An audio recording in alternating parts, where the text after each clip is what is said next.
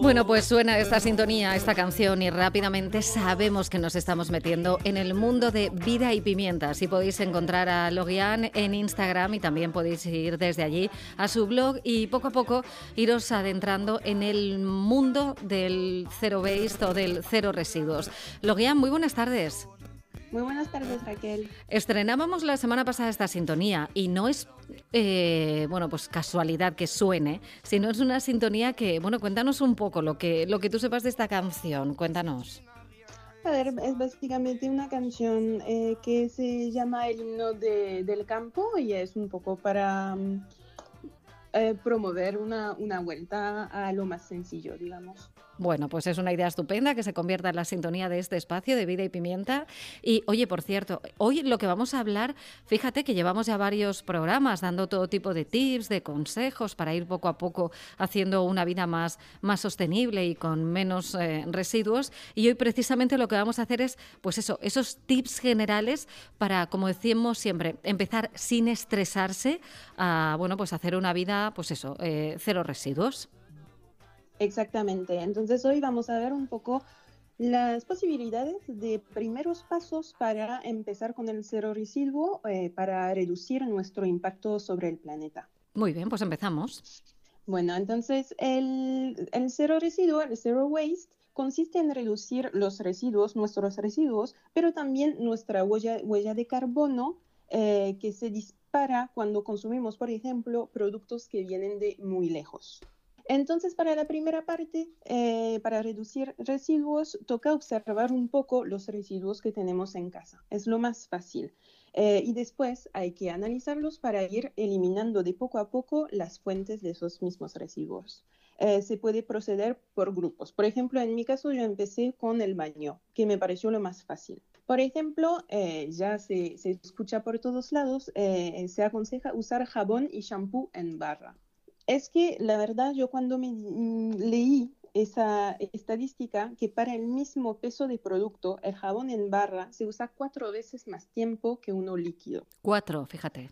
Cuatro veces. Entonces sí, o sea, cuando uno toma eso en cuenta, que ve todo lo que se, se usa de plástico para hacer esos jabones líquidos, es verdad que tiene mucho sentido usar uno en barra finalmente. Claro, y tanto. También, también reemplazar los bastoncillos, que, em, a ver, existen unos reutilizables que están hechos de silicona o de bambú. También existen unos que sí, a ver, no es cero residuo, pero por lo menos es sin plástico, que tienen el cuerpo eh, de papel, que la verdad no sé si ya has hecho, por ejemplo, una recogida en la playa. Sí. Eh, pero es terrorífico el número de bastoncillos que uno se encuentra en el mar y en la playa. A mí lo que más me llamó la atención la vez que fui es eh, los tapones de plástico de las botellas y las piezas estas así de plástico que se van deshaciendo por ahí, porque además es que se hacen microplásticos, microminúsculos, que luego es prácticamente imposible de, recoger, ¿eh? es, increíble. Es, eh, sí, es terrorífico. La verdad, para mí, o sea, cada vez que voy es algo, me sorprende de ver tanto, porque hay mucho. Luego, eh, otra cosa, bueno, será más para mujeres, al sacarse el maquillaje.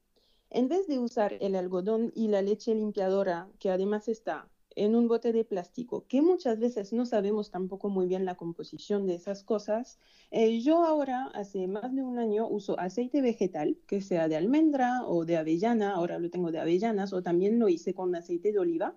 Lo masajeo con la pulpa de los dedos y después enjuago con un paño húmedo y funciona muy bien y la verdad es mucho más agradable además y es cero residuo. No, no tengo más nada de residuo en el baño que viene del hecho de sacarse el maquillaje. Sí, yo me compré los, las eh, esponjitas estas, bueno, lo que equivalen a los algodones de desmaquillar de toda la vida, pero los reutilizables.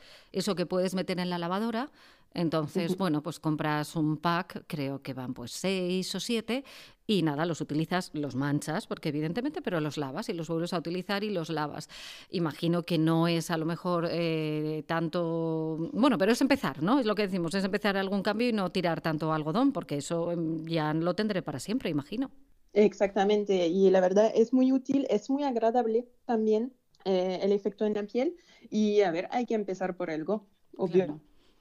Y si seguimos con las mujeres, imagino que comentarás eh, también la copa menstrual, porque eso también, una vez dentro del baño, ha sido también un cambio brutal y la nueva generación está súper, súper concienciada también con esto.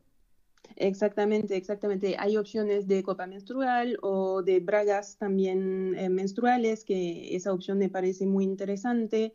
Em, de toallitas reutilizables que se pueden lavar, es que ahora la verdad es muy, es muy interesante ver todas esas opciones que nacieron muy recientemente, finalmente, eh, y que una pueda decidir, porque es cierto que la cantidad de, de mm, productos químicos, que además no hay obligación por parte de las empresas eh, de decir lo que contiene un tampón o una toalla, eh, da mucho miedo. Ah, sí, no, no hay obligación de decirlo, no sabía. No, no, no se sabe lo que hay, se han encontrado, eh, se ha encontrado mm, lavandina, eh, se ha encontrado productos detergentes muy fuertes, eh, se ha encontrado anti mm, productos de Monsanto también, porque no hay ninguna obligación a nivel mundial ni a nivel europeo para decir lo que hay dentro de la composición de esos productos. Y ya independientemente de que algún día ya hablaré también de eso, que no están considerados artículos de primera necesidad y tienen un IVA que no se corresponde también al de los artículos de primera necesidad. Y luego, bueno, pues que es lo típico, que siempre oyes, ¿qué hay en los colectores? ¿Por qué se embozan los colectores? Y siempre están pues las toallitas de los baños, ¿no? De los nanos y muchas veces productos de higiene también femeninos. Es, la verdad es que es, es, un, es, un mundo, es un mundo por descubrir, totalmente. Exacto. Luego, otro tema que este sí es más para, para todos es el cepillo de dientes. Ahora se ve cada vez más, hay opciones en bambú. Hay también opciones de madera. Por ejemplo, hay una marca francesa que lo hace con madera en Francia, de Francia. Eh, y también hay opciones en bioplástico, por ejemplo. Y hay algunos modelos que me parece muy interesante para los cuales solo se cambia el cabezal. Entonces, además de ser de forma ecológica, también solo se cambia el cabezal. Muy bien. Yo lo tengo de bambú. Y bien, ¿eh? O sea, van súper bien. Sí. a mí también me encantó. Me encantó y creo que me voy a quedar con este por ahora. Eh, después, bueno, eso ya se ha escuchado mucho, pero nunca es de más de repetirlo.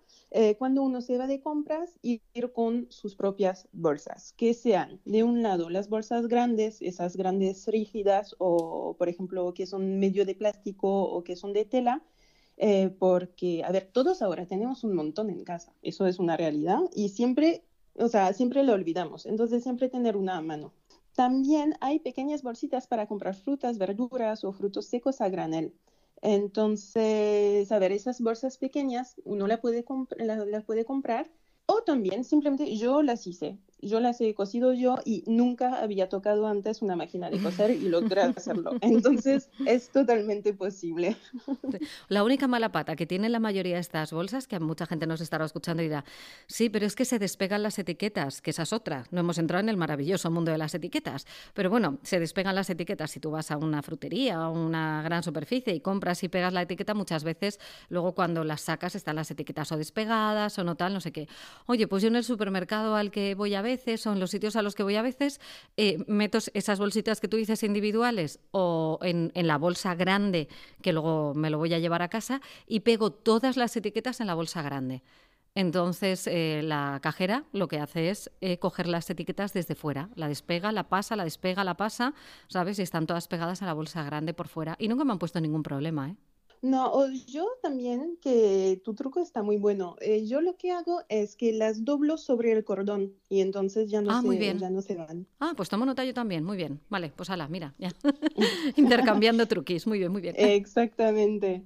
Por, por, eso estamos aquí, ¿no? Claro. Eh, después, bueno, entonces como, como lo dije antes, eh, también el zero waste tiene que ver con la huella de carbono. Entonces, eso es una de las razones por las cuales eh, se recomienda pedir frutas, verduras de proximidad a, agricultores locales. Eh, y además aquí en Valencia tenemos un montón de opciones, entonces hay que aprovecharse de esa suerte que tenemos. Em, además de usar cajas que recuperan al siguiente pedido, que eso ya es 100% zero waste, además eh, tiene mejor calidad nutricional, ya que cuando vienen de lejos, eh, las frutas y verduras no están cosechadas a su punto de madurez. Último truquito Eh, el agua en casa. A ver, existen jarras filtrantes eh, que funcionan muy bien y hay que saber, que eso mucha gente no lo sabe, que la misma compañía generalmente se encarga de recoger los cartuchos de filtración y de reciclarlos.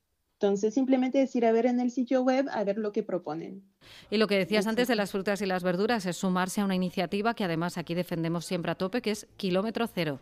Hay que tratar siempre productos de proximidad y, bueno, pues favorecer todo lo que es el cultivo y, producto de temporada, porque al fin y al cabo, eh, ¿por qué te vas a tomar una fruta o una verdura cuando no es su temporada, que vas a provocar que sea un proceso a lo mejor no natural y que venga de un sitio lejísimos, chica? Pues ¿no? Disfrutar de, de la fruta de temporada y de la verdura de temporada, que además es más económico. Exactamente, es más económico, es mucho mejor, tiene un sabor increíble y lo tenemos aquí, aquí al lado. Muy bien, Logian, pues mira, nos has dado ya también para seguir eh, pensando, ir introduciendo, si de todos estos tips podemos incorporar de una manera natural uno o dos, pues eso que tenemos, poquito a poquito, ir sumando y, como siempre un placer recordar a la gente que te pueden seguir, que tienes una cuenta preciosa donde subes a más recetas muy chulas y con unas fotos muy bonitas. En Instagram te pueden encontrar en Vida y Pimienta y a partir de ahí también pues pueden linkear y entrar en tu blog y bueno, pues seguir un poco de cerca todo lo que, lo que vas proponiendo desde allí. Que vaya todo muy bien, hablamos la semana que viene. Exactamente. Adiós, chao. Exactamente, hablamos la semana que viene.